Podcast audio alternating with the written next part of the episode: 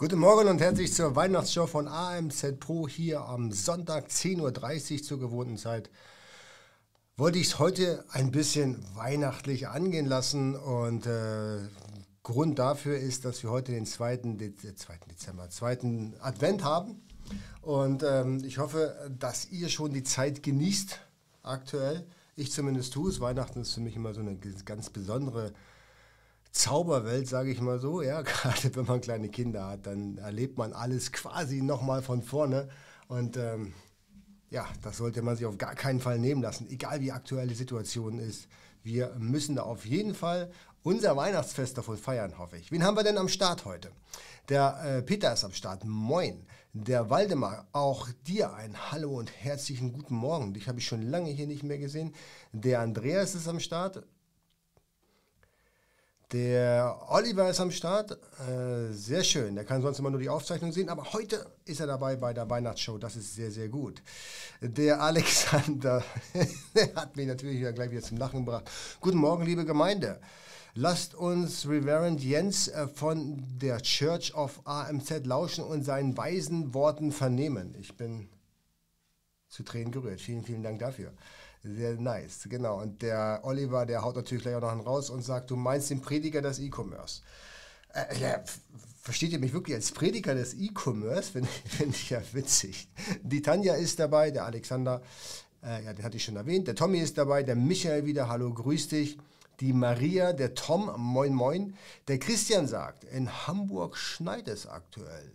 Wow, okay. Ich bin gar nicht so weit von Hamburg entfernt, gerade aktuell, aber hier schneit es nicht. Ja, da beneide ich dich aber auch nicht drum. Ich persönlich mag nicht so gerne Schnee, gerade dann, wenn ich mit Auto fahre, ist das doch mehr hinderlich, als dass es einen Spaß macht. Ja, und typischerweise ist immer genauso wenig oder genauso viel Schnee da, dass es glatt ist, aber du nicht Schlitten fahren kannst. Und das ist natürlich super ärgerlich. Ne? Genau, der Scooby-Doo ist am Start. Der Ingo, Mahlzeit zusammen. Jawohl, das hört sich so an, als wenn der Ingo auch Frühaufsteher wäre. Genau, Frühaufsteher. Heute Morgen habe ich doch so gedacht, wow, okay, 6 Uhr morgens, da hast du mal richtig ausgeschlafen. Ne? so verrückt kann es sein. Vor, vor, keine Ahnung, vor 15 Jahren hat die gesagt, 6 Uhr morgens, da gehe ich ins Bett. So. Dann haben wir, wen haben wir denn noch da? Äh, Johannes haben wir da. Moin. Norman ist dabei, der Jeremy ist dabei. Moin, moin. Der Stefan. Ah, Ladies and Gentlemen. Da ist er, der charmante, charismatische und am Sonntagmorgen Schnee anbauende Jens Lindner. Vielen Dank dafür, Stefan. Sehr nett. Der Markus ist am Start, genau. X, X Fabian, äh, Hermin da. Jawohl, genau. Genau, und der Nerv mich nicht ist auch da und wünscht uns auch allen einen guten Morgen. Und der Be Tom sagt, Berlin ist auch teilweise weiß. Ähm, Habe ich gehört, tatsächlich.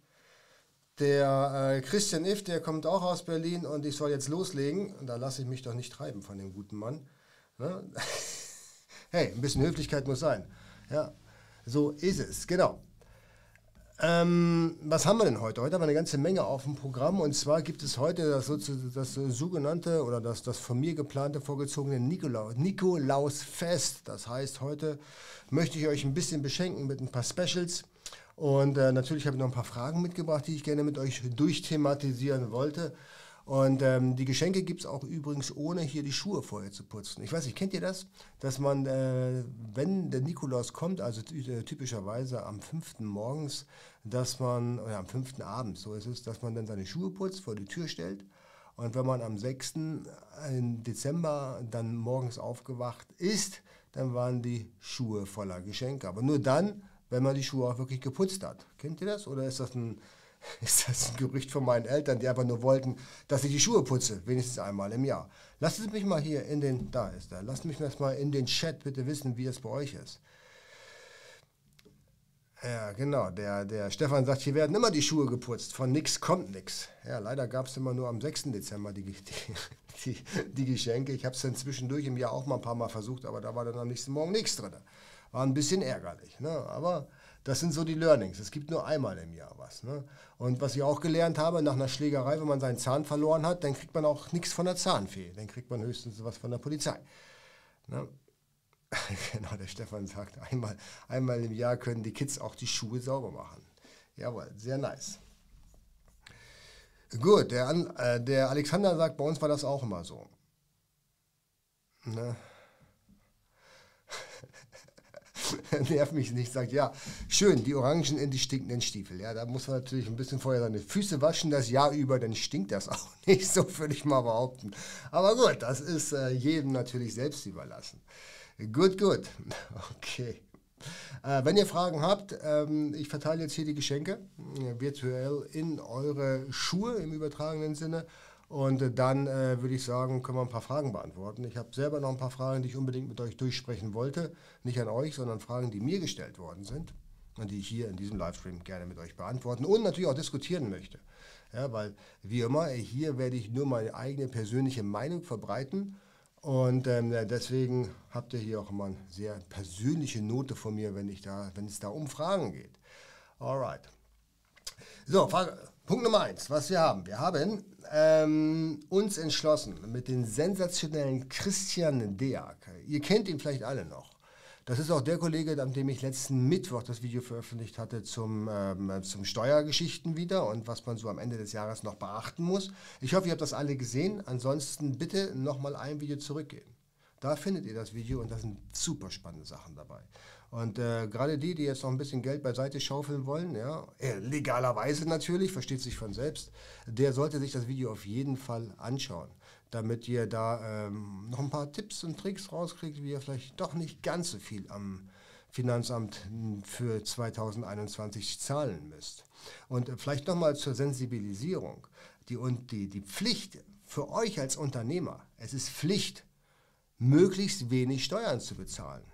Ja, ihr seid dazu verpflichtet, weil ansonsten würdet ihr ja den, das Wachstum eures Unternehmens behindern. Und das wäre ziemlich dumm. Ja, deswegen versteht das immer nicht als, als, äh, als Heldentat oder als Steuerhinterziehung oder Rumtrickserei. Solange ihr euch im legalen Bereich bewegt, und das ist ganz wichtig, dann solltet ihr das tun, was wirklich notwendig ist. Ja, damit ihr da auch dann für 2022 und 2023 vor allen Dingen und wenn wir jetzt 21 Steuern einreichen, dann fällt uns das, wenn wir was falsch machen, im Normalfall erst 23 auf die Füße. Ja, also ein langer Fall von oben nach unten, das kann schon wehtun. Deswegen ne, bitte guckt euch das Video an. Und wenn ihr euch das Video anguckt, dann haben wir was ganz Besonderes für euch. Und zwar haben wir ähm, noch einmal die Setup Week aufgelegt äh, von dem Christian Derk. Wir hatten ja mal eine ganze Woche mit dem Christian äh, über Steuerthemen gesprochen, von der Gründung bis zum Exit. Und wir haben so enorm viel positives Feedback dadurch bekommen. Und ähm, ähm, die, ähm, die Wichtigkeit wird hier in diesen fünf Tagen nochmal thematisiert und auch solche Dinge wie beispielsweise, ähm, wie besteuert man einen Exit, welche Firmen muss ich gründen, die das, äh, der ähm, Verfahrensdokumentation, das, also das ist zum Beispiel ein Riesending. Also wer da nicht mitmacht, der hat dann gleich den, den Elfmeter gegen sich fürs Finanzamt auf den Punkt gelegt.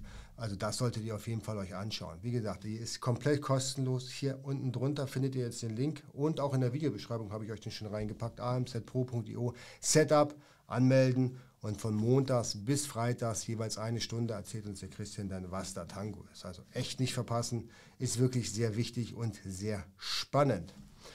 Äh, der Oliver fragt gleich nochmal, ähm, zack, da werde ich ihm gleich nochmal eine Antwort geben bezüglich Bambusprodukten. Wenn wir dazu noch kommen, dann können wir das kurz nochmal thematisieren.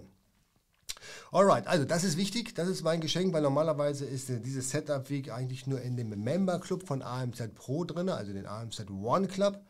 Und der ist jetzt nochmal diese Woche for free. Aber eben nur für die Woche und dann am Sonntag der darauffolgenden Woche, also genau heute in einer Woche, ist er dann wieder im, im, äh, im Membership-Bereich. Und wenn wir schon mal bei Membership sind, ich habe echt lange mit mir gehadert. Und ähm, ich äh, ich weiß gar nicht, wie ich es ausdrücken soll. Also, die Kollegen haben mich überzeugt, man muss mal so sagen. Und zwar haben wir uns überlegt, dass wir den, den äh, AMZ One Club das erste Mal in unserem Leben tatsächlich jetzt ähm, in, in diesem Jahr rabattiert anbieten. Und zwar bieten wir drei Monate, äh, vier Monate für drei an. Das heißt, ihr seid drei Monate dann zahlungspflichtig dabei und kriegt nochmal einen Monat kostenlos obendrauf. Das ist etwas, das haben wir noch nie gemacht. Also im Club, da haben wir die wöchentlichen Meetings, da haben wir Live-Calls, da gibt es eine ganze Menge Masterclasses, da gibt es eine, eine Slack-Gruppe, wo wir uns dann austauschen, sehr zeitnah und direkt mit mir. Und was wir außerdem noch oben drauf packen, ist eine gedruckte Auslage vom Import Secrets, das Buch, was ich jetzt hier nicht da habe. Ich bin schlecht vorbereitet, aber es gibt ein Buch von mir, das kann man auch bei Amazon kaufen. Und dieses Buch bekommt ihr persönlich von mir zugeschickt. Ich packe es dann auch direkt ein für euch, hundertprozentig versprochen, und schicke euch das zu, wenn ihr jetzt dieses Angebot wahrnimmt. Und noch eins obendrauf, das haben, das haben wir noch nie gemacht und deswegen müssen wir dieses Angebot auch limitieren. Und zwar gibt es eine Stunde Live-Call entweder mit mir persönlich oder mit einem aus unserem Team, ja, der sich gerade für die Frage, die ihr ansprechen wollt, am besten eignet. Und ähm, das ist komplett mit in, diesem Paket mit drin. Also wenn ihr sagt, hey, ich will sowieso einmal kurz hier ein paar Sachen, wichtige Sachen besprechen und ich habe auch Bock auf den, auf den One Club und will dann noch mehr Informationen aufsaugen und will auch bei den Live-Calls dabei sein, dann bis zum 24.12. oder aber bis 20 Leute hier geonboardet sind. Ja, und das geht wahrscheinlich ziemlich schnell. Deswegen, wenn ihr dabei sein wollt, den Link one.amzpro.io könnt ihr jetzt hier abtippen, wenn ihr wollt. Und für die Leute, die ganz clever sind, unten in der Videobeschreibung habe ich ihn auch nochmal drin. Könnt ihr direkt reingehen und euch das dort dann anmelden, anschauen. Das steht auch drin oder drauf auf der Landingpage. Was genau wir alles anbieten in den One Club. Jawohl, genau. Das sind äh, die Dinge, die ich auf jeden Fall mit euch teilen wollte. Das äh, werde ich bestimmt noch ein paar Mal in diesem Video erwähnen. So, was haben wir denn hier? Genau. Genau, der Stefan sagt bitte Daumen nach oben. Ja, sehr gerne. Wer Lust hat, der kann hier den Daumen nach oben geben, den Kanal abonnieren natürlich. Und wenn ihr mögt, natürlich auch die Glocke drücken, dann werdet ihr informiert, kostenlos von YouTube, wenn ich hier ein neues Video hochlade. Und aktuell sind es zwei Videos in der Woche. Einmal mittwochs und einmal sonntags. Sonntags live, da seid ihr jetzt ja gerade dabei. Oder wenn ihr die Aufzeichnung schaut, dann äh, wisst ihr das ja sowieso. Und mittwochs gibt es dann immer äh, ein Video zum Thema Amazon ähm, oder E-Commerce generell. Aber nächste Woche gibt es, also jetzt Sonntag, Mittwoch, Mittwoch gibt es ein super spannendes Thema. Und das müsst ihr euch angucken, merkt euch das. Ähm, und zwar das neue Verpackungsgesetz. Ja, Verpackungsgesetz ist bei vielen sowieso nicht auf dem Schirm, was ist notwendig und was ist nicht notwendig. Aber jetzt haben wir ja zum 01.01.22 neue Reglementierungen, die sich dann bis zum Juli 22 hinziehen. Und da kommt wieder eine echt, echt lustige Sache auf uns zu. Ho, ho, ho. Ja, genau. Und äh, da ist natürlich, wie kann es dann auch anders sein, wieder Amazon mit an Bord, um irgendwelche Gesetze mit durchzudrücken und wenn die mit an Bord sind, dann lachen wir alle nicht mehr so, wie als wenn das tatsächlich nur das Finanzamt macht oder nur der, die Reglementierungsbehörde oder generell die Behörden, die ja eh nicht die Kapazitäten im Normalfall haben, das durchzusetzen. Ne? Aber Amazon, die werden das da schon äh, direkt durchtreten. Also Sonntag, Sam äh, Mittwoch, Mittwoch geht das Video live. Und äh, ich erkläre euch genau, wie es mit dem Verpackungsgesetz aussieht, was ihr beachten müsst, wer überhaupt registrierungspflichtig ist oder am dualen System teilnehmen musst. Wer nicht und praktisch, wo gehe ich hin, wo melde ich mich an, wie genau funktioniert das? Also für alle, die das noch nicht auf dem Schirm haben, bitte dabei sein und sich das Video anschauen. Dann können wir gerne nächsten Sonntag darüber plaudern, wenn es dann noch Detailfragen gibt. Alright, gut, gut. So, dann hätten wir die Sachen schon mal Haken dran und dann gehen wir jetzt in eure Fragen rein. Der Oliver sagt, so Jens, du meintest vor ein paar Wochen bezüglich Import von Bambusprodukten gäbe es nun einiges zu beachten. Er, erinnere ich mich richtig? Kannst du das bitte ausführen? Ähm, ja, das kann ich. Und zwar ähm, ist es so, gerade wenn du Bambusgeschirr hast, oder eigentlich hauptsächlich wenn du Bambusgeschirr hast, ist es ja so, dass da zum Teil Giftstoffe drin waren, die sich bei Hitze gelöst haben. Ja? Das ist... Ähm, also ich, ich kann es kurz erklären. Ich war 2018 war ich auf der Canton Fair und da hatte ich mich auch mit, mit, äh, mit Bambusgeschirr für Kinder interessiert. So, dann bin ich dann auf den, auf den zum Messestand gegangen von einem von den Herstellern und der habe ihn dann so ein bisschen ähm, ausgefragt und er sagte, ja, also das mit dem Bambusgeschirr für Kinder, das ist nicht so ganz einfach, weil es gibt eben ähm, sehr, sehr viele Hersteller, die haben zwar Bambusgeschirr, ähm, was sie als Bambusgeschirr verkaufen, aber da ist sehr viel Plastik drin. Ja? Das Plastik muss drinne sein, hat er mir erklärt, damit die nicht so brüchig sind. Ja, bei Bambusgeschirr kann man sich ja vorstellen, da fällt doch mal der Teller runter. Ja? Wenn der Kleine keinen Bock auf seine Nudeln hat oder auf seine Erbsen, dann gibt es einen Klaps von rechts und das Ding liegt auf dem Boden. Wenn natürlich das Geschirr gleich bricht, dann hat man ja sehr viele Rücksendungen am Start. Und deswegen sind einige Hersteller auf die Idee gekommen, da noch eine ganze Menge an Kunststoff einzufügen, was dann am Ende des Tages sich bei einer gewissen Temperatur löst und krebserregend sein kann. Ich weiß nicht, ob ihr es wisst. Ihr wisst es bestimmt. Wir hatten doch mal diese Kaffeebecher. Auch den habe ich jetzt nicht hier. Ich weiß aber, dass da viele von euch drauf angesprungen sind. Diese Kaffee, Bambus-Kaffeebecher. Das sind keine Kaffeebecher. Ihr dürft dann nichts Heißes reinkippen. Ich glaube, bei 60 Grad lösen sich die Plastikbestandteile und gehen dann direkt schon in den Organismus, um da mit euren Zellen Tango zu tanzen. Und das wollt ihr nicht wirklich, ja, weil das kann schon sehr schädlich sein. Ja, aber wenn ihr das macht, ist es ja eure Geschichte, ja, wenn ihr das wisst. Aber bei kleinen Kindern sollte man das nicht tun, weil die können die Entscheidung nicht selber treffen, ob sie da von dem giftigen Bambusgeschirr essen wollen oder nicht. Und deswegen gibt es da jetzt neue Reglementierungen, dass da ganz genau drauf geachtet wird und dass es dort dann ganz genau Überwachungen gibt, gerade auch in China, aber hier auch in Deutschland. Wenn ihr es genau wissen wollt, ja, dann äh, würde ich sagen, dass ich hier mal die entsprechenden Texte unter diesem Video im Nachgang poste dann könnt ihr euch das mal direkt durchlesen und wisst auch genau, was da wichtig dran ist. Ja, also, also aber alles, was eben nicht, nicht notwendigerweise mit Hitze zu tun hat, weil diese, Plastikteile, die lösen sich eigentlich nur bei Wärmeentwicklung, wie eure lustigen Bambuszahnbürsten. Wobei ich gerade, Christian, äh, korrigiere mich, wobei ich Samstag gehört habe, nee, Freitag gehört habe, dass die gar nicht so gut sein sollen, nicht so gut funktionieren sollen, auch nicht so gut, so gut für die Zähne sein sollen. Aber es kann auch sein, dass ich das falsch gehört habe. Aber ähm, da ist es dann halt nicht so das Problem.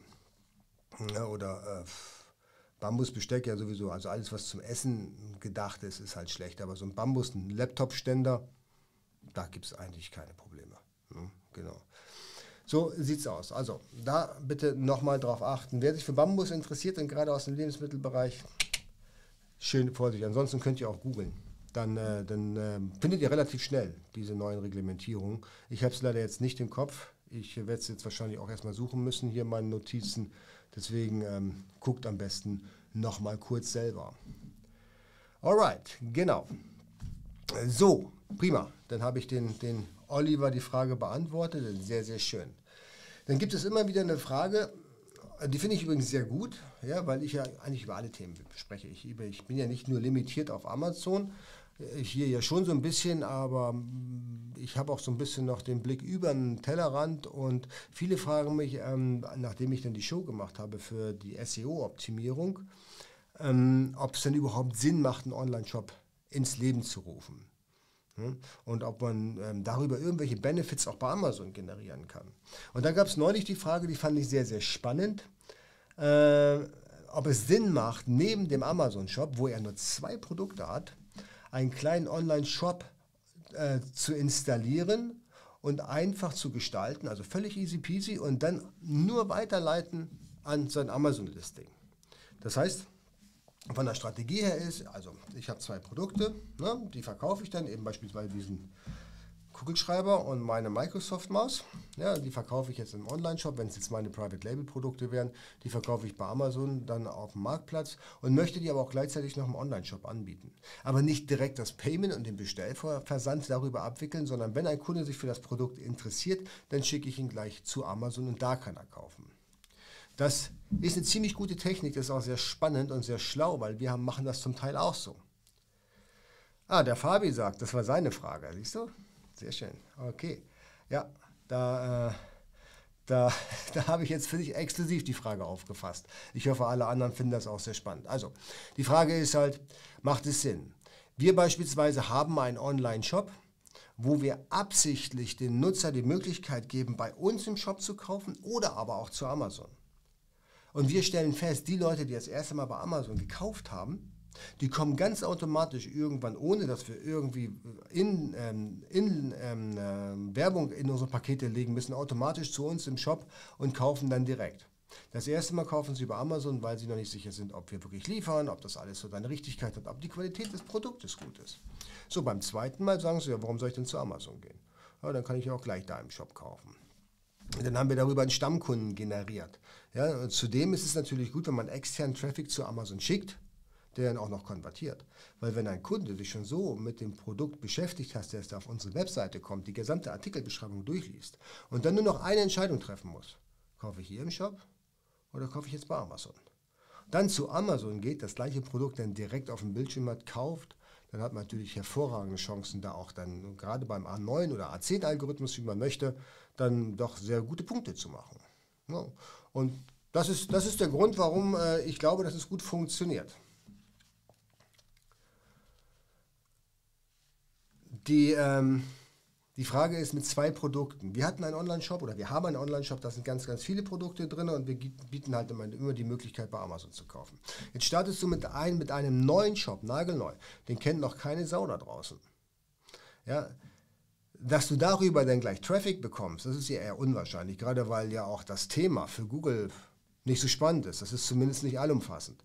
Ja, wenn du nur ein Produkt hast, ja, eine Maus beispielsweise für, für einen Laptop, dann ist das für, für Google, um deinen Shop ganz oben zu ranken, ja eher nachgelagert. Das heißt, das, was du machen kannst und das, was sehr viele da draußen machen, ist ähm, beispielsweise äh, nur eine ganz einfache Landingpage zu generieren, den Kunden über Facebook-Ads darauf zu schicken ja, und dann weiterleiten in den Amazon-Shop oder eben zu deinem Amazon-Listing. Ob du nun vorher die Leute nochmal abfängst und nach der E-Mail-Adresse fragst, oder ob du die direkt dorthin schickst. Das ist, glaube ich, gar nicht so wichtig. Denn eins ist ja klar, wenn du die über Facebook Ads abgefrühstückt hast, also über Facebook Ads hast du die Kunden angelockt. Die kommen auf deine Landingpage und gehen dann weiter direkt zu Amazon und kaufen. Dann hast du ja im besten Falle schon automatisch auf deiner Landingpage den Facebook-Pixel installiert. Das heißt, er gehört eben in diesem Moment zu deiner Audience. Und du kannst eben deine Custom Audience wieder weiter mit Werbung bespielen. Du gehst einfach mal davon aus, dass es nicht gekauft wurde. Das heißt, du kannst ihn ab dann eben nochmal antriggern und sagen, hey, du warst doch auf meiner Seite. Und ich bin ziemlich sicher, dass du die Maus nicht gekauft hast. Überleg dir das nochmal. Und damit ich dir die Entscheidung etwas leichter, oder damit dir die Entscheidung etwas leichter fällt, kriegst du auch nochmal so einen kleinen Rabattcode von 20%. Zum Beispiel. Und dann kannst du schön vertickern.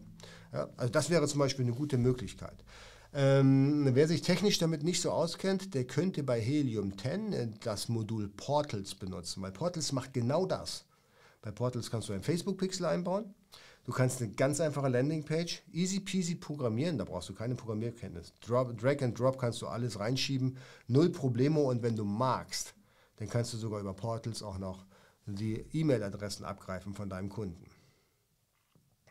Ne? Und ähm, das verstößt nicht gegen die Term of Service, weil in dem Moment, wo, wo du die E-Mail-Adresse abgreifst, war der noch gar nicht bei Amazon. Das heißt, in dem Moment ist es dein Kunde. Ja, also das, ähm, das nur mal vorweg, auf gar keinen Fall verstößt das gegen die Term of Service. Du schickst einfach nur den Kunden dann weiter zu Amazon, nachdem du die E-Mail-Adresse abgegrast hast. Ne? Ob er dann kauft, weißt du ja nicht. Der Fabi fragt, ähm, ob es reicht, äh, das blende ich hier mal ein, da reicht es, wenn man von Fiverr einen On-Pager machen lässt, oder? Ja, richtig, ganz genau. Hast aber keine Technik dahinter. Ne? Also da kannst du nicht die E-Mail-Adresse abfragen, weil ein One-Pager ist ja im Prinzip nur eine HTML-Seite, die du irgendwo hostest und leitest den Kunden einfach weiter. Ja? Da kannst du doch vielleicht dein Facebook-Pixel einbauen, dass du in deinem Retargeting nochmal ansprichst aber die E-Mail-Adresse abzufragen, in dem Falle wird mit, einer, mit einem Fiverr-Template nicht möglich sein.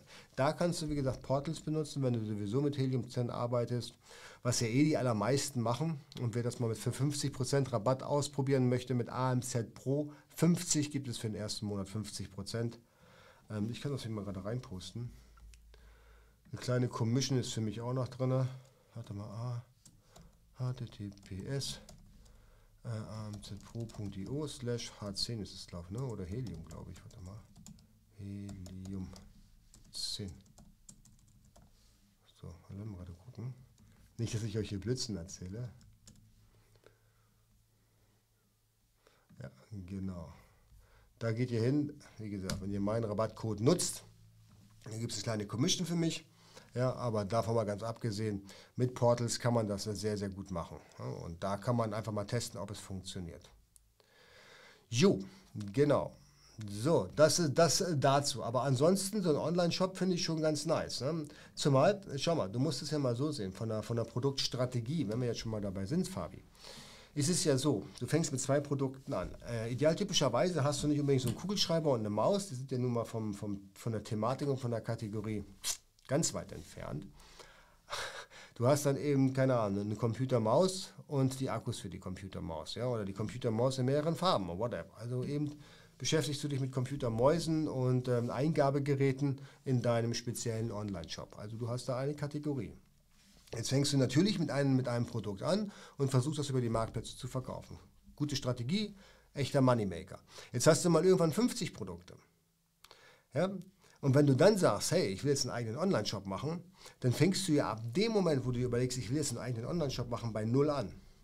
Wenn du aber mit der ersten Maus schon deinen One-Pager hast und den gut optimierst und vielleicht dir auch noch schon Links besorgst und ähm, da vielleicht noch ein paar Geschichten drumherum spinnst, ja, vielleicht so einen Redaktionsbereich aufbaust, wo du Leuten erklärst, die Geschichte von einer Maus, wie man eine Maus pflegt, welche unterschiedlichen Arten von Maus es gibt, wie hier die optischen Unterschiede sind bei den einzelnen Mäusen.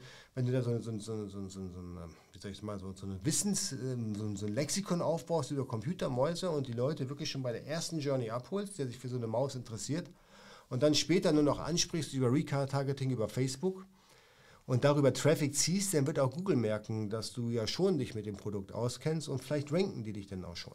Und wenn du dann mal irgendwann 50 Artikel in deinem Online-Shop hast, dann fängst du nicht ab dem Zeitpunkt bei Null an, sondern du hast schon deinen Traffic und musst einfach nur noch deine Artikel einpflegen, um dann direkt Umsatz zu machen. Also Fokus Marktplätze, wenn du anfängst, aber dann später versuchen auch über deinen eigenen Online-Shop die ganze Sache zu gestalten. Hat natürlich den Vorteil, da hatten wir am Freitag auch noch drüber gesprochen. Da hatte ich dann meinen Monolog gehalten bei der Weihnachtsfeier von Man. Und zwar über ähm, die Gefahr, die gerade Amazon läuft. Ja, dass sie versuchen, ähm, oder dass sie, dass sie eigentlich riesen Wettbewerber haben, die aber noch nicht umgeschaltet haben. Eben das Stichwort ist hier Social Commerce. Da hatte ich ja auch schon mal drüber gesprochen in einem meiner Livestreams, dass das äh, für Amazon wirklich gefährlich sein könnte. Wenn man also eigene Online-Shops direkt in YouTube oder Instagram oder Facebook. Entschuldigung, warte mal. Oh. Sorry, ich bin ein bisschen erkältet. Äh, wenn man eigene Online-Shops dann ähm, direkt über die, über die Plattform, die, die, die, die, die Social-Media-Plattform einbauen kann. Das heißt, ich kann direkt auf YouTube kaufen. Ich stelle meine Maus vor und sage, wenn du es jetzt kaufen willst, brauchst du unten noch auf den Knopf zu drücken ja, die Daten hat, äh, hat Google ja sowieso von dir, deine Kreditkartendaten im besten Falle und das Ding geht dann direkt gleich durch den Warenkorb und der Kunde bekommt es.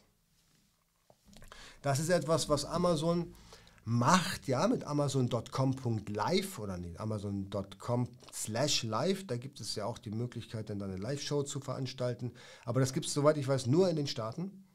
Alle anderen Länder sind da ausgenommen, also bei uns gibt es das leider noch nicht. Und wenn da jetzt jemand daherkommt und sagt, hey, wir, wir starten mit Social Commerce und vielleicht äh, verständigen sich die, die, die großen drei, ja, YouTube, äh, Facebook, wo ich jetzt Instagram mit dazu zähle und vielleicht TikTok, dann ähm, könnte es sein, dass das Schiff Amazon sehr schnell ins Wanken gerät. Ja, und das werden die so schnell nicht aufholen können. Genau. Und dann ist es immer gut, wenn man so einen eigenen Online-Shop hat und man sich so überlegt, hey, wo kann man jetzt die Leute noch bekommen und so weiter und so fort. Okay, aber jetzt komme ich schon wieder viel zu weit vom Thema ab. Ne? Eigentlich wollte ich nur darüber sprechen, ja, eigener Online-Shop auch mit einem Produkt ist gut, weiterleiten an Amazon, Ranking-Signale einkassieren, wenn es geht, E-Mail-Adressen sammeln, aber zumindest Retargeting oder Pixel von Facebook installieren, damit du dann die Leute immer wieder ansprechen kannst. Der Stefan fragt mich, kannst du bitte mal äh, für meine Übersicht rückblickend die größten Änderungen 2021 von Amazon für unsere Händler anreißen? Ja, das ist ein guter, guter Hinweis. Vielleicht machen wir das nächste Woche als Live-Show. Ich schreibe es mir mal auf. Genau, Änderungen 2021. Jetzt zum Jahresende wollte ich sowieso noch so ein bisschen was über die Änderungen erzählen, was letztes Jahr passiert ist. Bei mir speziell, aber auch bei allen E-Commerce-Händlern, wo ich glaube, dass 22 die Reise hingehen kann. Ja, was sich bei mir persönlich ändert, wen es interessiert, der kann mich das gerne mal oder kann das gerne mal hier in den Chat schreiben, ob er interessiert, was bei mir 2022 geplant ist und wie mein 2021er Jahr gelaufen ist. Mal abgesehen davon, was so generell bei, bei ähm, im E-Commerce, also speziell Amazon und eBay los war. Gut, der nervt mich nicht. Ich finde mein Produkt mindestens zehnmal auf eBay von Resellern teurer im Angebot. Ist das eine gängige Arbitrage-Strategie und kann ich die sperren lassen, da sie meine Bilder nutzen? Äh, ähm, ja, das ist, eine, das ist eine gängige Strategie. Die finden eben dein Produkt bei Amazon im Listing und stellen es dann bei eBay ein und verkaufen es dann. Jetzt muss ich dich fragen, warum willst du das sperren lassen? Da würdest du den Umsatz verlieren wenn die was verkaufen, weil du ja offensichtlich bei eBay nichts verkaufen möchtest, sonst würdest du ja deine Artikel verkaufen. Ja, lass die doch einfach laufen. Die kaufen das doch sowieso bei dir zum normalen Preis. Das ist doch ein Kunde mehr. Der Kunde heißt dann eben eBay. Ja, wenn du da keine Lust zu hast. Bilder, ja, könntest du probieren, aber meistens sind es dann irgendwelche ausländischen Anbieter, aber die kaufen jetzt, verkaufen sowieso das Original. Also ich wäre froh, wenn ich sagen würde, hey, ich verkaufe jetzt meine Mäuse, die will ich aber nur bei Amazon verkaufen und dann habe ich einen Kunde, der, der kauft 100 Stück davon im Monat, weil er die auf Ebay wiederverkauft. Ein Markt, den ich selber gar nicht bedienen möchte. Warum soll ich mich denn dagegen wehren? Für was? Ja, würde, ich, würde ich nicht tun. Also würde ich ja Umsatz verlieren. Oder? Habe ich da. Wie siehst du das? Nervt mich nicht. Also, das ist aber eine gängige Frage tatsächlich. Ne? Der nutzt meine Artikel, das ist. Ähm, und so weiter und so fort. Ne? Also, ja, genau. Da. Ähm, aus meiner Sicht würde ich nicht darauf verzichten. Kann, äh, kann der Online-Shop gleich heißen wie der Amazon-Shop? Ja, warum nicht? Du kannst ja, wenn du einen Markennamen hast, dann würde ich das auf jeden Fall machen. Ne? Aber wenn, du, wenn ich eine eBay, wenn ich eine, eine ähm, Domain registrieren würde, dann würde ich immer schauen, dass ich da den Markennamen bekomme vorher und dann registrieren. Nicht, dass dir da irgendjemand das Ding abnimmt. Was nicht ganz so einfach ist. Ne? Genau. Der Christian, Jens, äh, mache Online. Jens, mache Online-Shops, habe die Bezahlfunktion mit Amazon. Wenn ein Käufer diese Bezahlfunktion wählt, erzeugt er diesen Vorgang in irgendeiner Weise Traffic auch bei Amazon? Nein. Hm. Also wenn du das Payment von Amazon nutzt, dann hat das nichts mit deinem Amazon-Listing zu tun. Weil du kannst das Payment ja nutzen von Amazon, ohne überhaupt bei Amazon selber verkaufen zu können. Ne? Also das ist, ähm, oder müssen. Nee, hat damit nichts zu tun. Also das bringt, dich, bringt, bringt jetzt keine, keine Punkte in der Richtung. Ne? Gut, so. Der Stefan fragt, Jens, wie verträgt sich Dropshipping, Weiterverkauf von europäischer Handelsware mit dem Datenschutz? Ich vermittle doch die Adresse des Käufers weiter.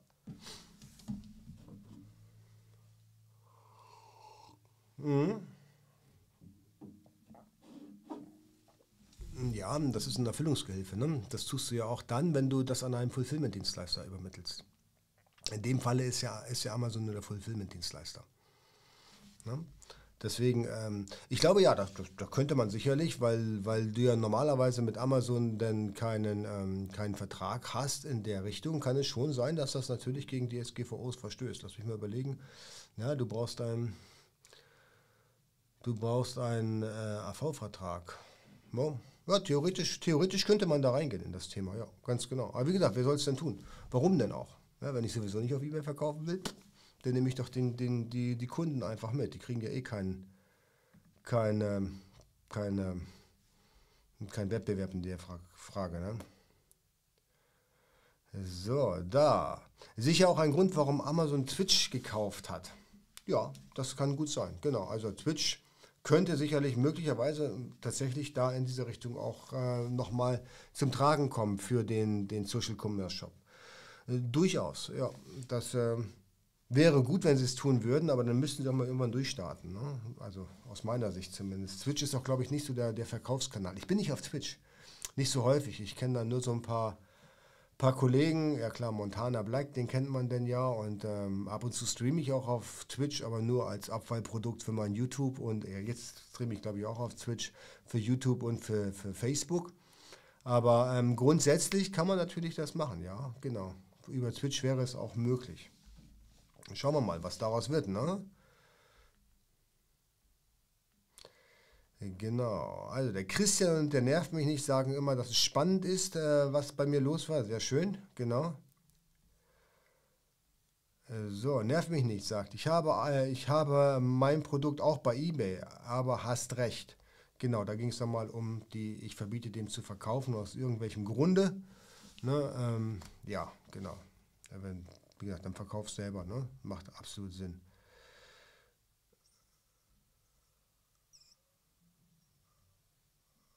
Okay, so, kannst du was zum Import, zu der Importreglementierung von Buchenholzprodukten aus China sagen? Ähm, nee, kann ich jetzt so aus dem Hut nicht, müsste ich tatsächlich auch selber recherchieren. Ne, ich weiß, es muss ein Herkunftsnachweis existieren für Holzprodukte, das ist ganz klar.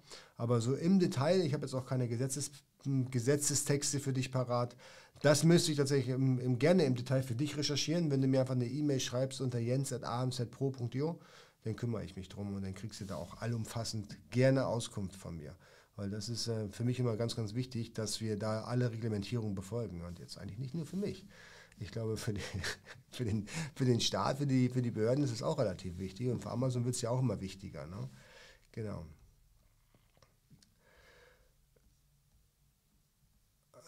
Gut, genau. Nervt mich nicht. Gleich fragst du Jens bestimmt noch nach Olivenholz. Ja, Olivenholz, da könnte ich natürlich ein bisschen mehr zu erzählen. genau, aber das sind die gleichen Reglementierungen.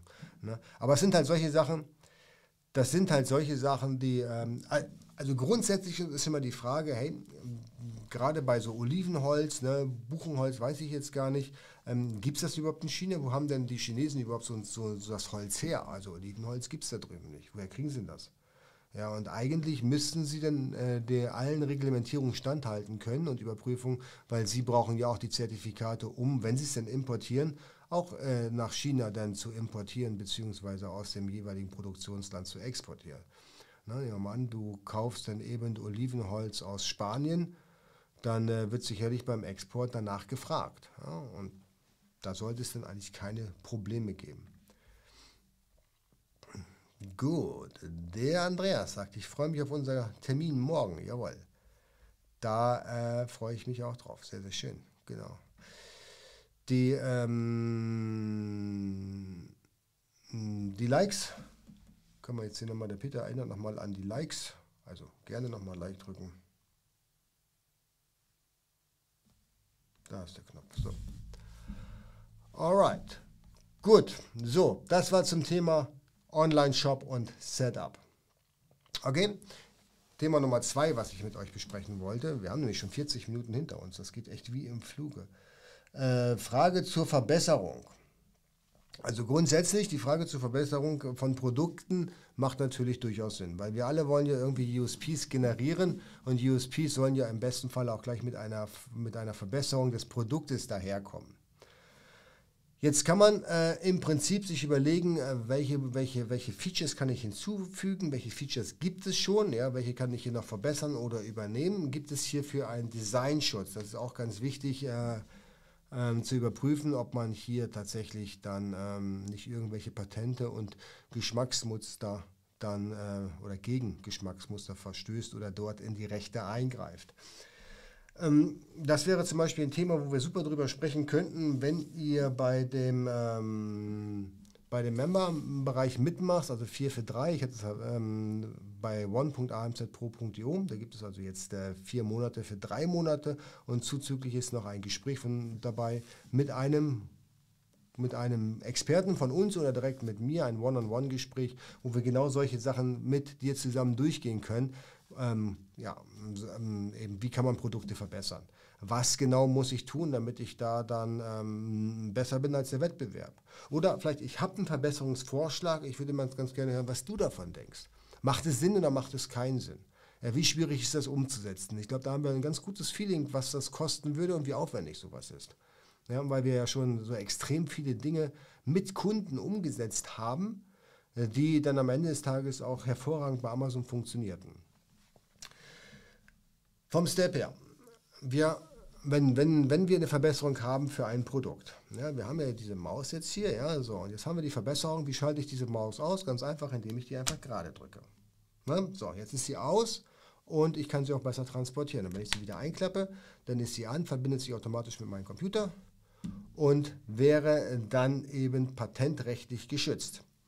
Jetzt ist natürlich die Frage, wenn wir sagen, wir wollen eine ähnliche Maus herstellen, ja, überlegen wir uns erstmal, was ist überhaupt möglich, ohne in das Patent einzugreifen. Das heißt, in diesem Falle überprüfen wir die Patente am besten mit einem Anwalt in der Richtung, der uns über sagt, okay, hey, in dieses Patent hier aufklappen, zuklappen, da dürft ihr nicht eingreifen, das hat Microsoft.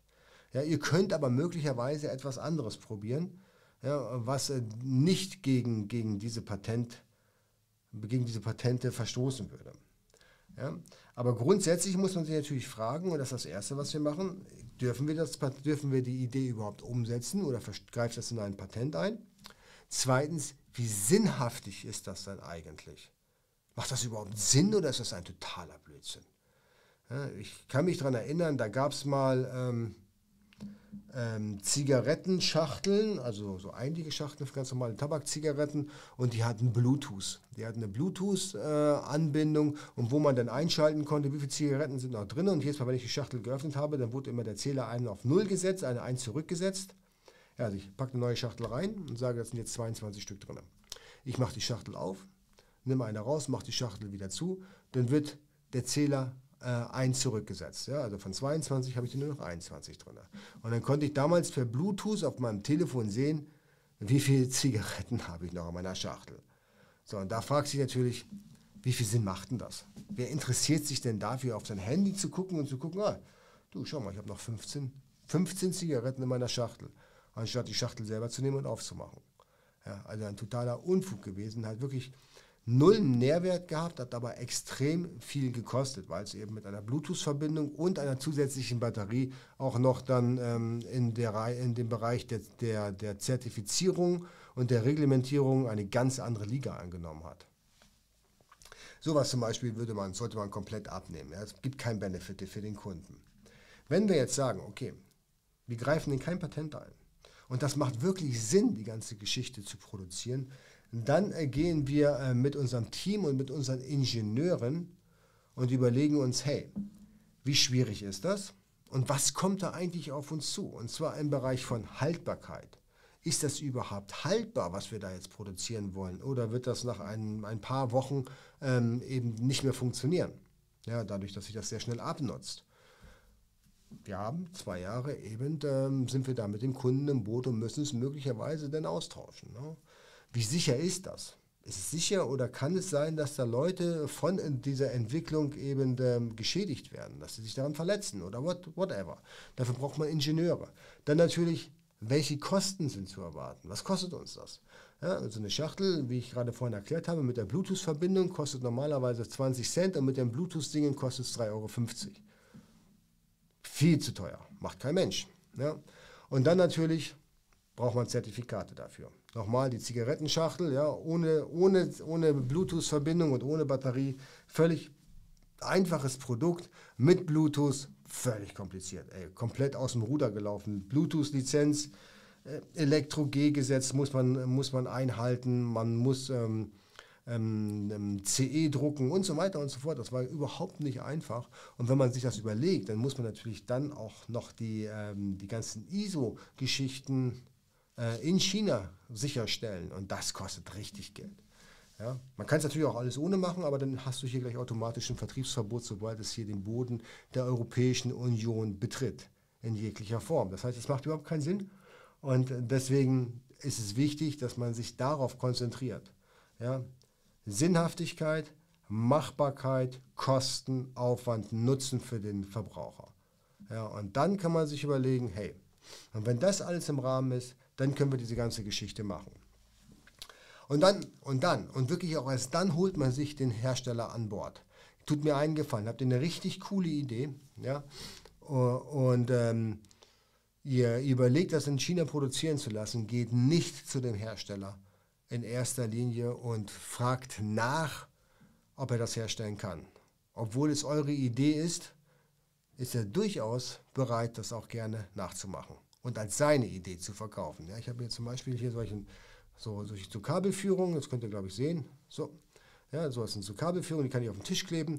Wenn das jetzt hier so eine spezielle Kabelführung wäre, die irgendein besonderes Feature hat und ich habe mir da so einen Prototypen gebaut mit, mit schönen, mit schönen, mit schönen technischen Zeichnungen, dann schicke ich das doch nicht sofort den Hersteller rüber und sage, könnt ihr sowas bauen? Der Hersteller sagt ja, hm, könnte ich schon, aber ich könnte es auch selber verkaufen. Er hat ja alles, was er braucht. Ja, er, hat, er hat die Idee, er hat die technische Zeichnung und kann es ganz, ganz schnell umsetzen. Deswegen nur solche Geschichten an den Hersteller weitergeben, wenn ihr sicher seid, dass es Sinn macht und dass ihr eine unterschriebene NDA habt. Und am besten ist es natürlich, wenn ihr den Hersteller schon kennt. Also nicht, nicht wie, wie, wie können mich wie Amok-mäßig da jeden Hersteller bei Alibaba anschreiben und den schön erstmal die, die, die Zeichnung rüberschicken, wenn ihr das macht. Ich kenne das von der Canton Fair. Ja, da gibt es dann wirklich Experten, die haben ihre gesamten technischen Unterlagen auf dem USB-Stick dabei. Ich war da live dabei. Der saß neben mir am Tisch. Ja. Ich unterhalte mich mit, mit dem Hersteller und daneben saß dann eben der Kollege und hat ihm erklärt, dass er so eine richtig gute Idee hat. Ja? Ein richtig knackiges Produktidee und das geht komplett durch die Decke. Das hat es noch nie gegeben. Ich weiß nicht mehr, worum es ging. Und dann sagte dann der Sales äh, zu, dem, zu dem Kunden, ja, hört sich ja super spannend an, ich werde sehr, sehr gerne am Ball und sehr, sehr gerne mit an Bord. Erzähl mal, was es ist. Und dann sagt, sagte der Typ rechts neben mir tatsächlich ernsthaft, da, da muss ich dir gar nicht viel erzählen, ich habe alles hier auf USB-Stick. Hier, ich kann dir den USB-Stick geben und dann kannst du es dir selber in Ruhe anschauen und kannst in der Hand der technischen Zeichnungen mir erzählen, was es kostet. Und damit war das Thema auch schon durch. Es gibt so viele Hersteller, die sind auf der Canton Fair, die wollen gar keine Geschäfte machen. Die wollen sich von den, von den dämlichen Europäern und Amerikanern nur die Produktideen holen. Ganz ehrlich, also hat mir mein Hersteller erzählt, also er ist nicht hier, um zu verkaufen. Er sucht sich Produktideen hier. Es ist die beste, beste Produkt-Sourcing-Veranstaltung überhaupt. Er kann beim Wettbewerb schön schauen, was die machen. Ja? Und natürlich kommen noch genug Kunden auf ihn zu, die geile Ideen haben und die er dann später selber verbreiten kann. Also ganz gefährlich, macht das bitte nicht. Gut.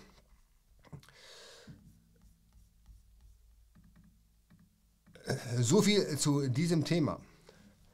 Haben wir noch Fragen hier irgendwie? Lass mal schauen.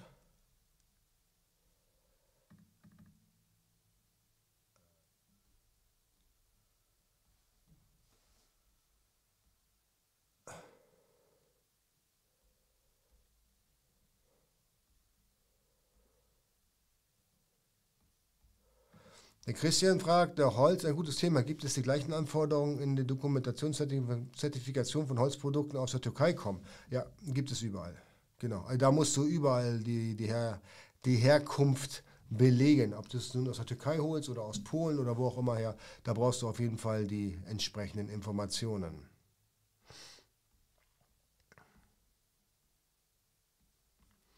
Der Guido fragt, äh, würde vielleicht Sinn machen, wenn eine entsprechende App mit dabei ist, um sich das Rauchen abzugewöhnen. Ja, das würde natürlich keinen Sinn machen, weil dann haben sie kein Geschäft mehr. Ne? Der Stefan fragt, sagt, Jens, es gab 2091 eine Neuerung, dass Amazon garantieren und überprüfen muss, was verkaufte Ware nicht mehr gefährlich ist und alle EU-Normen erfüllt werden. Was ist die rechtliche Grundlage dafür, OSS. Äh, die rechtliche Grundlage dafür ist, ähm, dass Amazon die, die, ähm, die Produkte überprüfen muss. Ähm, der, äh, die Marktüberwachungsverordnung, die ist im Juli 2021 in Kraft getreten und da muss dann der Fulfillment-Anbieter sicherstellen, dass alle Kennzeichnungspflichten und alle Reglementierungen eingehalten worden sind. Ansonsten dürfen sie die Ware nicht mehr anbieten und auch nicht mehr ausliefern. Also ein Vertriebsverbot für die Ware dann. Ne? Genau. Das gleiche gilt übrigens auch, wenn man ab Juli 2022 nicht bei, der Verpackung, bei dem Verpackungsgesetz mitmacht. So, Tom, man sollte dann aber auch noch eine gut gefüllte Kriegskasse haben, wenn man gegen große Marken geht. Es gibt große Marken, die gegen alles vorgehen, obwohl sie wissen, dass sie nicht gewinnen. Na, das stimmt allerdings. Das ist wahr, ne? Ja. Genau. Die Zigarettenschachtel, die hat es euch angetan. Ne? genau, das Scooby-Doo sagt. Ähm, nee, Zigarettenschachtel mit Lautsprecher, die dich massiv beleidigen, wenn du sie anlangst, um, um äh, zum Rauchen abgewöhnen. Also sobald du das Ding aufmachst, kriegst du dann die, eine, Beleidigung entgegengeworfen. Ne? Man, manche Leute stehen ja auf Beleidigungen. Ne? Hm, gut, X Fabi sagt, habe eine schlechte Charge vom Hersteller erhalten. Hm, hatte ich auch mal, hat 50.000 Euro gekostet. Kann man diese aus äh, meinem Unternehmen rauskaufen und dann privat als B-Ware auf dem Flohmarkt verkaufen? Ziel maximaler Profit. Äh, mit so einer Aktion wirst du sicherlich äh, kein Ballfeier erzeugen bei deinem Finanzamt. Es ist immer schwierig, wenn du, wenn du B-Ware oder eben ähm, einen verminderten Warenwert privat von deinem eigenen, von deiner eigenen Firma abkaufst. Ich meine, so, so deppert ist das Finanzamt auch nicht und sind auch nicht auf der Nudelsuppe dahergeschwommen. Das heißt, die wissen schon ganz genau, was du vorhast. Also der bessere Weg ist, wenn du wirklich ganz ordentlich vorgehst und die Ware gerne auch als Restposten oder als B-Ware unterm Einkaufspreis verkaufst, aber dann bitte nicht an dich persönlich oder an, äh, an Familienmitglieder oder Menschen aus deinem Umfeld. Am besten suchst du dir irgendwie eine Drittcompany, die das abkauft. Ansonsten kann es da schon sein, dass du bei der Steuerverkürzung dann den kürzeren ziehst. Ja, also mach das nicht. Das ist ein, diese, diese, diese Tricksereien gegenüber dem Finanzamt, das macht gar keinen Sinn. Ich meine, die sind ja nicht bescheuert. Die, die wissen doch, wie das funktioniert. Ja? Auch die sind nicht auf der Nudelsuppe dahergeschwommen. Ja? Und äh, Finanzbeamte hat auch nicht Sonderschulabschluss als Voraussetzung, sondern die meisten haben tatsächlich auch Abitur und studiert und die wissen schon ein bisschen, wie der Hase läuft. Ne? Genau. So, der Elmin sagt, hallo Jens, ich würde einen anderen Weg wählen, Weg vorschlagen, wenn es um Produktverbesserung geht, nämlich einen Experten zu einem Produkt ausfindig machen. Ein Kunde kann mehr wissen als ein, äh, wissen als ein Ingenieur. Das stimmt natürlich, das ist ganz klar. Ist so, na klar. Aber der, der Endkunde, der kann es nicht entwickeln. Der weiß nicht, wie dick das Scharnier sein muss.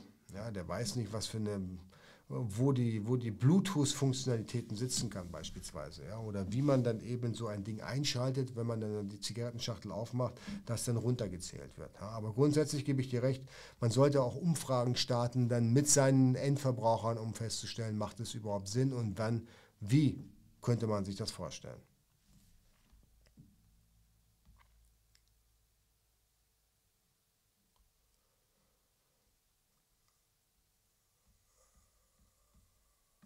Okay, Christian, hallo Jens, Hand aufs Herz beim Apps One Club. Bei den Online-Kursen, wie achtet ihr, dass die Inhalte aktuell gehalten werden? Da bei Mitwettbewerbern zum Beispiel gerne auch mal aktuelle Inhalte aus 2019 gezeigt werden. Wenn sich die Inhalte aus 2019 nicht geändert haben, dann ist das ja auch nicht verwerflich. Ne? Aber wir halten unsere Kurse eigentlich dadurch aktuell, dass wir jeden, jede Woche einen Live-Call haben, wo wir solche Themen besprechen, wo wir auch dann Fragen beantworten, so wie hier. Und äh, die sind natürlich super aktuell. Und wenn wir dann in dem Moment, wo die Frage gestellt wird, nicht äh, die richtigen Gesetzestexte und Links zur Verfügung haben, werden die dann später noch im, im Slack-Chat veröffentlicht und auch dann in den Archivaufzeichnungen, so dass man da eigentlich immer relativ gut auf dem aktuellen Stand ist. Ne? Genau. Das ist halt für uns wichtig. Alte, alte Informationen sind halt langweilig. Aber wenn wir jetzt über Produktentwicklung zum Beispiel sprechen, Christian, jetzt mal ehrlich, da hat sich nicht so viel daran geändert, wie man das heutzutage tut und wie man das 2019 getan hat. Ja, da sind im Prinzip dann die gleichen, die gleichen Voraussetzungen. Wenn wir jetzt über das Verpackungsgesetz sprechen, da wird es dann auch immer Updates geben, weil da ändert sich ja regelmäßig was. Ja, deswegen äh, ist es so, ne? Gut. Okay, der Ralf Herrmann ist auch am Start. Moin, grüß dich. Gut, gut. So, und dann habe ich jetzt hier die letzte Frage, die ich mit euch besprechen wollte. Sieben Minuten oder machen wir das nächste Woche? Äh, nee, das, ich glaube, das machen wir nächste Woche. Das ist ein bisschen umfangreicher, wie ich das beantworten möchte. Das können wir uns für nächste Woche aufbewahren. Jawohl, genau. Ich schaue mal, ob ich noch ein paar Fragen übersehen habe. Wenn ich eine, überse eine übersehen habe, dann lasst es mich bitte wissen hier in dem Chat. Dann kann ich da nochmal reingehen.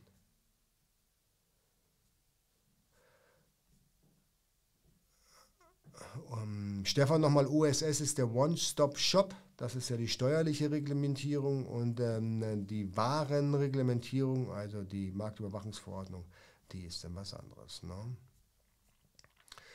Gut, so. Der Florian sagt noch, in den AGBs vermerken, dass die Lieferanten zur Erfüllung der Lieferung die persönlichen Daten erhalten dürfen. Viel wichtiger ist, mit dem Lieferanten eine Vereinbarung zu treffen, dass er die Daten verarbeiten darf. Ja, genau. Das ist der, ähm, der, der wie heißt es ähm, bei DSGVO? Der, äh,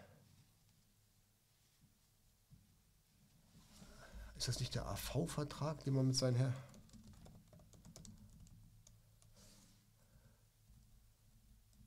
warte mal, wie heißt denn das? Das ist der Auftragsverarbeitungsvertrag. Das ist die Abkürzung für AV-Vertrag und den muss man immer mit seinen Dienstleistern ähm, vereinbaren, wenn man ihnen persönliche Daten übermittelt oder, oder sensible Daten, so will ich mal sagen. Ne? Das ist richtig. Um da jetzt hier nochmal von dem Tom die Frage zu beantworten. Theoretisch ja. Wenn ich also jetzt bei eBay oder wenn ich jetzt bei eBay eine Bestellung bekomme müsste ich ja, damit ich dann bei Amazon das äh, Dropshipping ausfüllen kann oder ausführen kann, die persönlichen Daten von dem eBay-Kunden an Amazon übertragen und der würde dann dem Kunden direkt die Ware schicken, ja, obwohl er ja eBay-Kunde ist. Und theoretisch gebe ich dir sogar recht, da müsste es vorher einen AV-Vertrag geben, damit da dann überhaupt die Daten übermittelt werden dürften. Genau. Jetzt weiß ich nicht, ob das schon automatisch in den in den, ähm, in den äh, AGBs mit äh, beinhaltet ist. Wenn ich also jetzt beispielsweise eben die, ähm, das Multichannel einschalte bei Amazon, kann sein, dass da auch gleich der AV-Vertrag mit dabei ist, weil eigentlich wird es so sein. Weil ich könnte ja theoretisch auch jemand, der in meinem Shop bestellt, an Amazon mit dem Multichannel-Versand dann die Daten übermitteln und dann müsste ich ja auch den AV-Vertrag haben. Ja, ist ja egal, ob der Kunde bei mir über meinen eigenen Online-Shop bestellt oder über eBay. Ja, deswegen denke ich, dass es, dass es da auf jeden Fall ähm, so sein wird. Ne?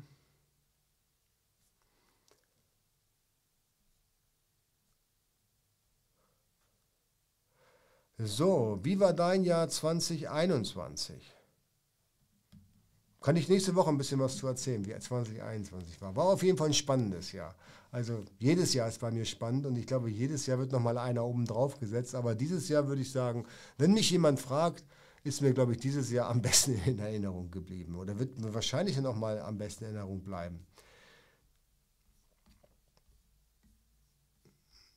Leider hört der Satz tatsächlich Florian bei mir hier auf. Ähm, genau, deswegen, wenn du noch da was hinzufügen möchtest, dann mach das nochmal per Chat, weil mehr habe ich hier tatsächlich nicht gesehen.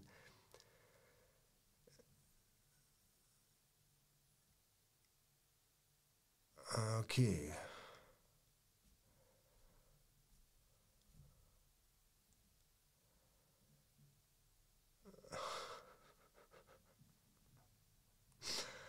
Ja, also ihr diskutiert immer noch über die Zigarettenschachtel. Der Guido sagt, der Stromschlag wäre ganz gut. Aufmachen, Stromschlag.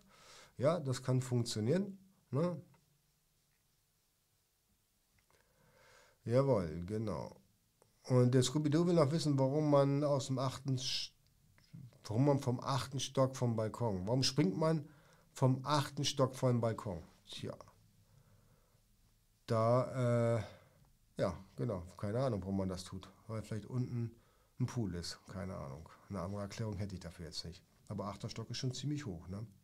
Der Guido sagt, das Hörbuch, die Vier-Stunden-Woche ist übrigens gut. Ich habe die Hälfte durch. Erkenntnis, ich vertrödel zu viel Zeit.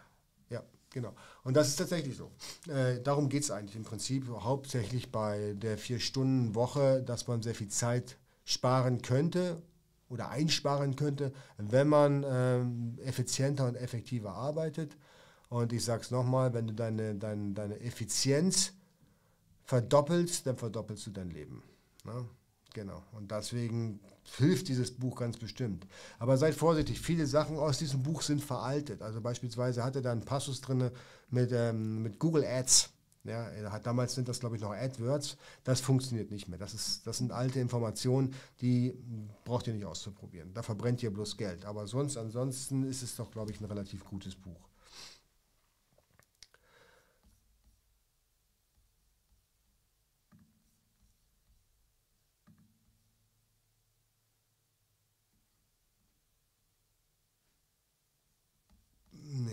Also das geht hier noch weiter. Der Satz von dem Florian, der sagt, dass der, dass der Dienstleister es nicht speichern darf. Warte mal, wo hat es denn da aufgehört? Ach da, genau, warte mal.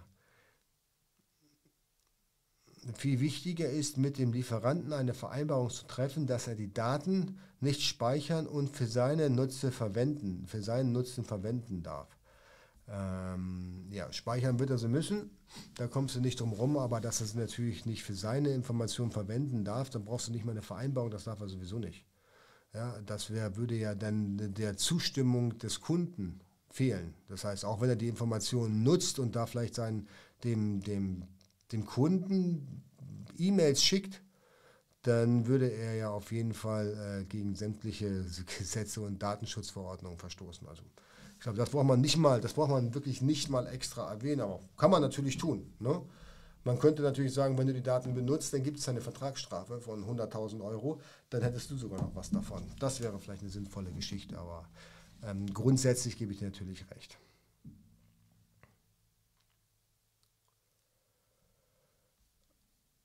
Okay, gut. So, dann, äh, ich glaube, dann haben wir es für heute. Wenn es sonst keine Fragen gibt, äh, außer Scooby-Doo sagt noch, dann ist das ein anderer Jens Lindner mit dem Balkonbuch. ich habe keine Ahnung, was du mit Balkonbuch meinst.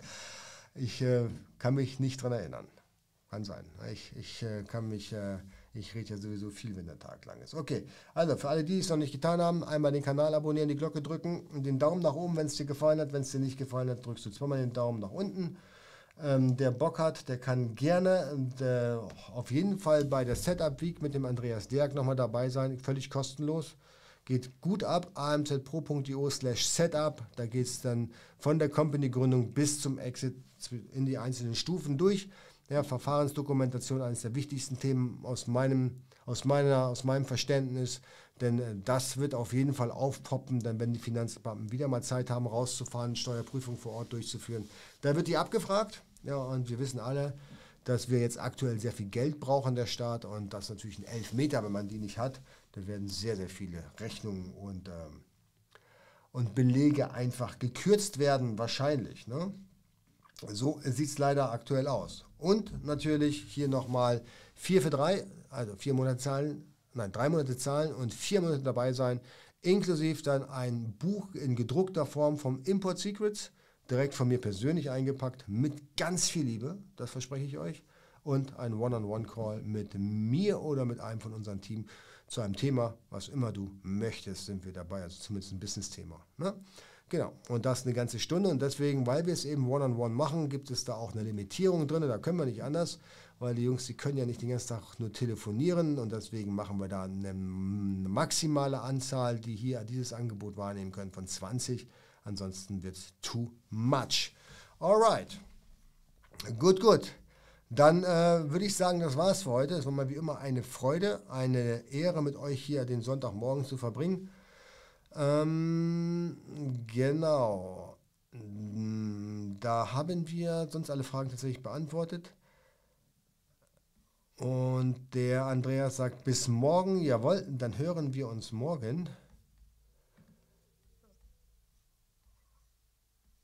Genau, und zwar nicht vergessen 16.30 Ich musste tatsächlich nochmal reingucken. Morgen 16.30 Andreas, sind wir beide am Start. Ich freue mich sehr drauf auf unser Gespräch. Einen tollen zweiten Advent. Ich gehe jetzt und baue den Weihnachtsbaum auf. Macht's gut. Bis dann. Tschüss.